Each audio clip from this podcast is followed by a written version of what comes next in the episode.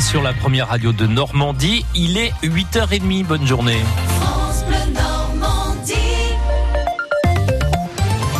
Votre journal avec euh, Carole Louis et une bonne nouvelle pour les lycéens et leurs familles. La région Normandie va financer l'achat des manuels scolaires à hauteur de 120 euros via le dispositif Atout Normandie. La décision a été prise dans le cadre de la réforme du bac qui va, obliger les élèves à racheter des livres neufs puisque les programmes vont changer. Le dispositif concerne les futurs élèves de seconde, de première ainsi que les élèves de terminale qui ne pourront pas revendre leur manuel scolaire à la fin de l'année. Hervé Morin, le président de la région, s'en explique au micro de Christine Wurtz. On est face à une équation simple. Euh, il y a la réforme du bac, réforme du bac euh, qui impose de changer tous les manuels scolaires. Le ministère de l'Éducation nationale, euh, avec qui on a été en discussion, nous a dit débrouillez-vous pour le financement de ces livres, alors que ce n'est absolument pas une compétence des régions, mais normalement une responsabilité de l'État. Et donc, euh, afin d'éviter que cette réforme du bac euh, ne crée des, niveaux de dépenses qui, pour un centre de famille, seraient incompatibles, on a décidé d'augmenter notre effort euh, en portant l'aide aux, livres scolaires de 70 euros à 120 euros. 120 euros, ça va représenter la moitié du coût de ces ouvrages. Mais comme l'année d'après, on crée des bourses avec les parents d'élèves, on peut revendre les livres à peu près à moitié prix, je veux dire que ça va être une opération quasiment gratuite. Et on le fait avec les libraires pour euh, faire en sorte que les libraires euh, puissent bénéficier euh, de ce concours des régions. Hervé Morin, le président de Région, les libraires euh, saluent ce matin effectivement cette décision pour lesquelles les manuels scolaires représentent 20 à 30% de leur chiffre d'affaires. Alors que les traitements de Vincent Lambert doivent reprendre sur décision de la Cour d'appel de Paris, décision intervenue hier soir, eh bien l'avocat de l'épouse du tétraplégique en état végétatif depuis 10 ans annonce lui qu'il va engager des actions contre des agissements inqualifiables après la publication notamment d'une vidéo filmée par la mère de Vincent Lambert. Un accident mortel hier dans le Calvados. Il s'est produit sur l'autoroute A29 à hauteur de Quetteville. C'est entre Pont-l'Évêque et Honfleur. Un automobiliste de 87 ans qui conduisait une, une voiture à contresens sur l'autoroute a percuté une voiture de plein fouet et il est mort euh, dans le choc. Dans l'autre voiture, deux personnes ont été blessées, euh, dont une grièvement. Et puis euh, la mort de Niki Lauda, l'ancien pilote de Formule 1, triple champion du monde. Il est décédé hier, il avait 70 ans. Quatre camions citernes ont été livrés hier matin au service départemental d'incendie et de secours du Calvados. Destinés aux casernes de Bayeux, Falaise, Troarn et Pont-l'Évêque, ils ont pour but de limiter le risque de rupture d'eau au cours des interventions.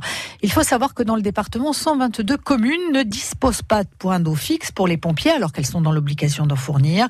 L'ajout de camions-citernes supplémentaires devrait donc permettre aux pompiers de ne pas être pris au dépourvu, explique Xavier Charles, le président du SDIS du Calvados. Le SDIS est là pour éteindre l'incendie, mais il, se repose sur la responsabilité communale qui est celle de fournir de l'eau pour ce service d'extinction des incendies. Et dans certains cas, le SDIS a, dû faire face à une rupture d'eau, c'est-à-dire que les premiers 3 mètres cubes étaient épuisés, le point fixe n'avait pas pu être branché, et ce qui fait que les assureurs ont eu connaissance que l'intervention avait été un petit peu compliquée, qu'il y avait eu rupture d'eau. L'assureur a attaqué le SDIS pour ne pas avoir euh, assuré la continuité en eau. Et vu que c'est pas au SDIS la responsabilité juridique d'assurer la continuité en eau, il s'est retourné contre les communes et les communes ont été condamnées, parfois en carence, ont, dû payer le pavillon qui avait brûlé parce que la commune n'avait pas respecté la réglementation. Donc pour une petite commune de 200 habitants, payer un pavillon, vous imaginez ce que c'est dans le budget communal. L'idée, c'est qu'on mette en place un, un, mode de fonctionnement qui évite ces situations de crise où certes la commune n'aura pas respecté toutes ses obligations, mais le sera sera lié. Et coût de ces quatre camions, 750 000 euros financés par le département. Dans la Normandie, Channel Race, le duo italien toujours en tête dans la course au sud-ouest de l'Angleterre. Le premier Normand Cédric Château reste quatrième. Et puis Fabrice Coursier coachera encore les CBCistes la saison prochaine. Il a été reconduit hier pour trois ans alors que le CBC rétrograde en National 1.